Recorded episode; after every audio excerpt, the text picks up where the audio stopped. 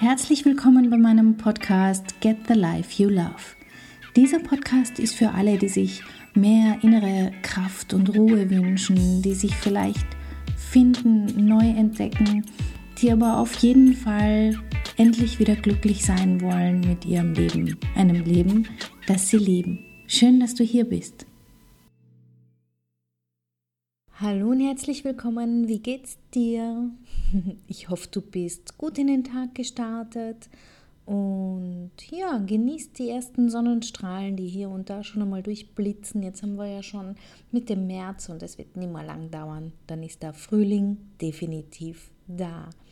Wir sind ja jetzt hier mittendrin in einer Serie, wie man glücklich werden kann. Unterm Strich ist es ja das, was wir alle wollen, oder? Also ich für mich möchte das gerne und du wahrscheinlich auch. Ein Leben mit Leichtigkeit, mit Freude, in dem man glücklich ist, so grundsätzlich glücklich ist. Natürlich gibt es immer mal wieder schlechte Tage, aber wahrscheinlich möchtest du auch einfach glücklich sein. Und daher habe ich mir überlegt, was braucht es denn da alles dazu und vor drei Wochen die Serie gestartet das ist jetzt der dritte Teil, das heißt, wenn du die ersten verpasst hast, empfehle ich dir einfach noch einmal zurückzugehen in die Folge 120. Dort beginnt das Ganze, wie du glücklich werden kannst. Findest die Beiträge aber auch auf meinem Blog auf katjaschmalzel.com. Heute wird es um das Thema Optimismus gehen, beziehungsweise wie man den Pessimismus loswerden kann. Denn ganz viele Menschen Zumindest die, die etwas verändern wollen, wissen schon ganz genau, dass sie vielleicht eher auf der Pessimismusseite sind. Sie wissen nur noch nicht, wieso sie dort sind, beziehungsweise wie sie dort wegkommen können und den Optimismus mehr ins Leben holen können. Darum wird es heute gehen. Ich würde mich riesig freuen, wenn dir das hilft, wenn dir meine Beiträge helfen, wenn du auf iTunes meinen Podcast bewerten magst, entweder mit einer Sternebewertung oder vielleicht sogar mit einem kleinen Kommentar, warum der Podcast gut ist, warum es sich lohnt reinzuhören. Das hilft mir natürlich, sehr viel mehr Menschen zu erreichen, was mein ganz persönliches Ziel wäre, wenn ich mit diesen Inhalten mehr Menschen ein wenig mehr Leichtigkeit ins Leben zaubern kann. Dafür mal vielen Dank vorab. Ja, optimistisch sein. Ähm, pessimistisch sein. Und wie wird man Pessimismus los? Spannende Fragen. Und es ist ja so, dass uns der Pessimismus in unserem Leben bremst. Der hemmt uns, der macht uns das Leben schwer. Es ist auch so, dass wenn du andere Menschen kennst, die Pessimisten sind, die ziehen einen oft runter oder sind Energieräuber. Es ist einfach schwierig, gut drauf zu bleiben teilweise. Entschuldige. Ein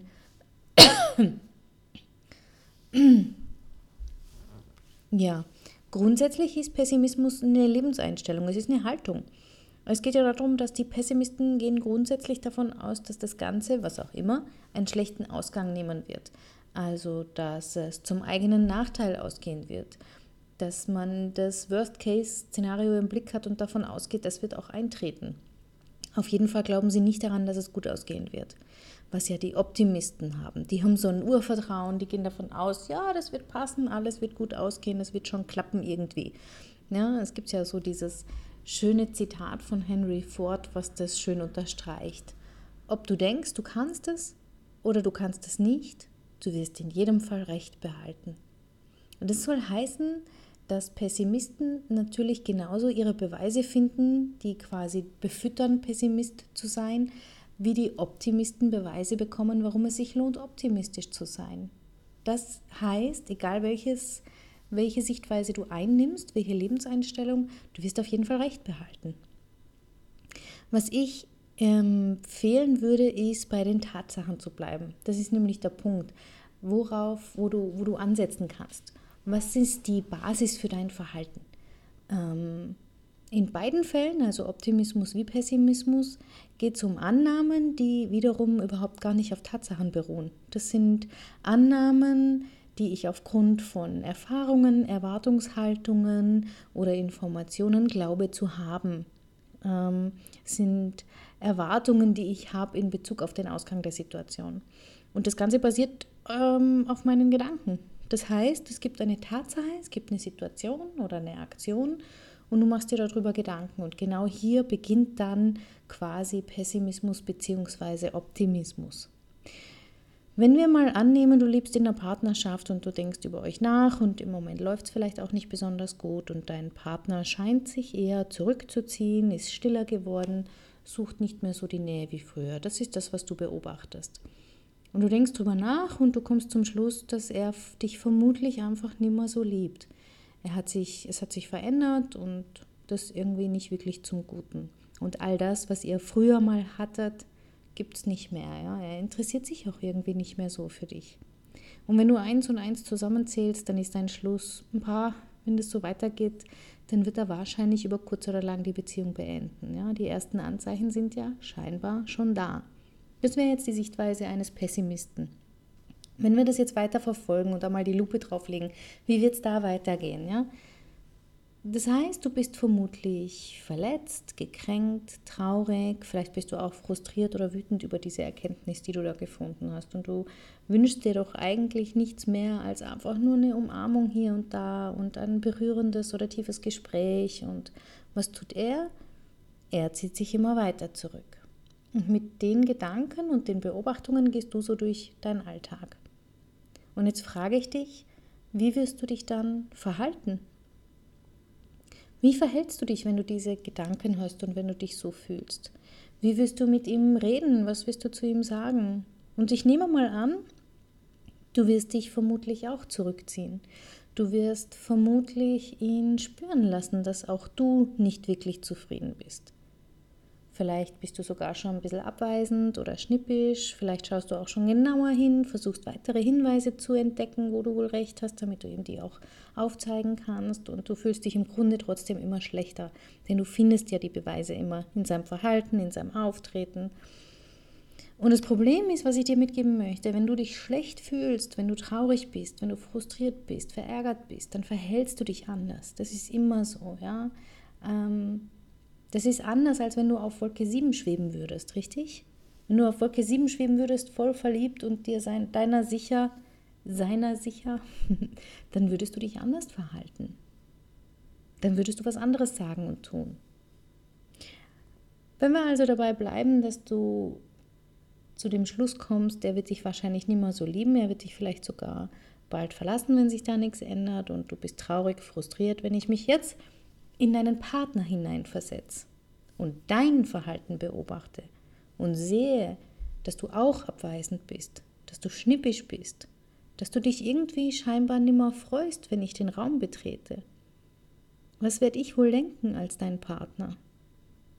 Glaubst du, ich werde dann auf dich zugehen und dich spontan umarmen, so wie früher, und dir ein Lächeln schenken? Wahrscheinlich nicht. Vermutlich werde ich mich ähnliche Dinge fragen wie du. Und ich werde mich entsprechend fühlen. Und je nachdem, wie ich mich fühle, werde ich mich wieder entsprechend verhalten. Und die, ja, ich glaube, du verstehst, du erkennst die Negativspirale. Sie beginnt immer zwischen den eigenen hübschen Öhrchen. Es ist immer die Geschichte, die wir uns erzählen. Es sind immer Bewertungen, Vermutungen, Beobachtungen. Es beruht nicht auf Tatsachen. Und ich kann dir sagen, du wirst immer und in jedem Fall den Beweis bekommen für deine Gedanken. Immer. Das ist eines, was sicher ist. Du wirst dich bestärkt werden, wenn du pessimistisch sein bist. Was du jetzt aber tun kannst, wenn du das bei dir bemerkst, also wenn du merkst, oh oh, jetzt hat sie mich erwischt, die Katja, ich bin auch jemand, der sich da sehr viel Geschichten erzählt, was kann ich denn dann tun? Der erste und wichtigste Tipp ist, keine Annahmen mehr, keine Bewertungen mehr. Frag dich, was die Tatsachen sind. Was ist das, was jeder beobachten kann, wenn er den, den anderen sieht, wenn er deinen Partner sieht? Was ist das, was auch andere tatsächlich hören würden, was er sagt? Und aufhören damit, irgendwelche Annahmen oder Beobachtungen zu machen und daraus irgendwelche Schlüsse ziehen. Beruf dich mal einfach nur auf die Tatsachen und dann frag dich mal eine neue Frage. Was, wenn es gut ausgehen würde? Was, wie würde ich mich fühlen, wenn ich davon ausgehen würde, dass er mich immer noch liebt? Wie würde ich mich fühlen, wenn er mich plötzlich umarmen würde? Ich bin mir sicher, das wäre ein verdammt schönes Gefühl, oder? Vielleicht gibt es sogar Schmetterlinge, die du von früher noch kennst. Vielleicht wird es warm im Bauch und um die Herzgegend. Und dann frag dich mal weiter. wie würde ich mich jetzt verhalten, wenn ich mich so fühle? Würde ich mich ihm zuwenden? Würde ich ihn anlächeln? Würde ich vielleicht mal ihn umarmen?